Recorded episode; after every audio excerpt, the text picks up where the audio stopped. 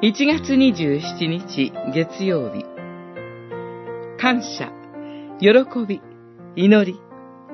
フィリピの信徒への手紙。一章1から11節。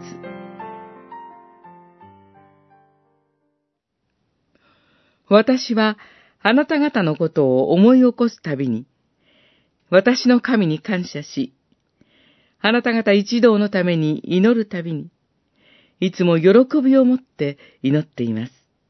一章、三、四節。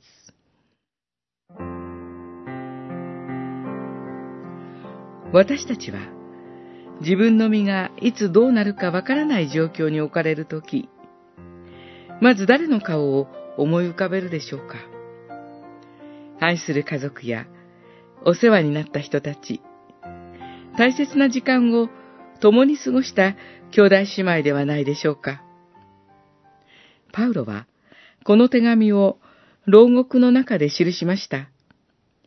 自分の身に何が起こってもおかしくない状況で、フィリピの教会の兄弟姉妹たちを覚えて祈っていたのです。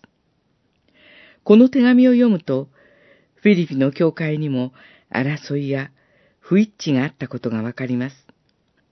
地上の教会はどこかに弱さや破れを抱えています。しかし、フィリピの群れに向けられるパウロの眼差しは、感謝と喜びに溢れています。それは、パウロがイエス・キリストの福音を通して、フィリピの兄弟姉妹たちを見ているからです。キリストの十字架の贖いのゆえに、ただ恵みによって許されたこと。この恵みの福音を通して、フィリピの群れの兄弟姉妹を見つめています。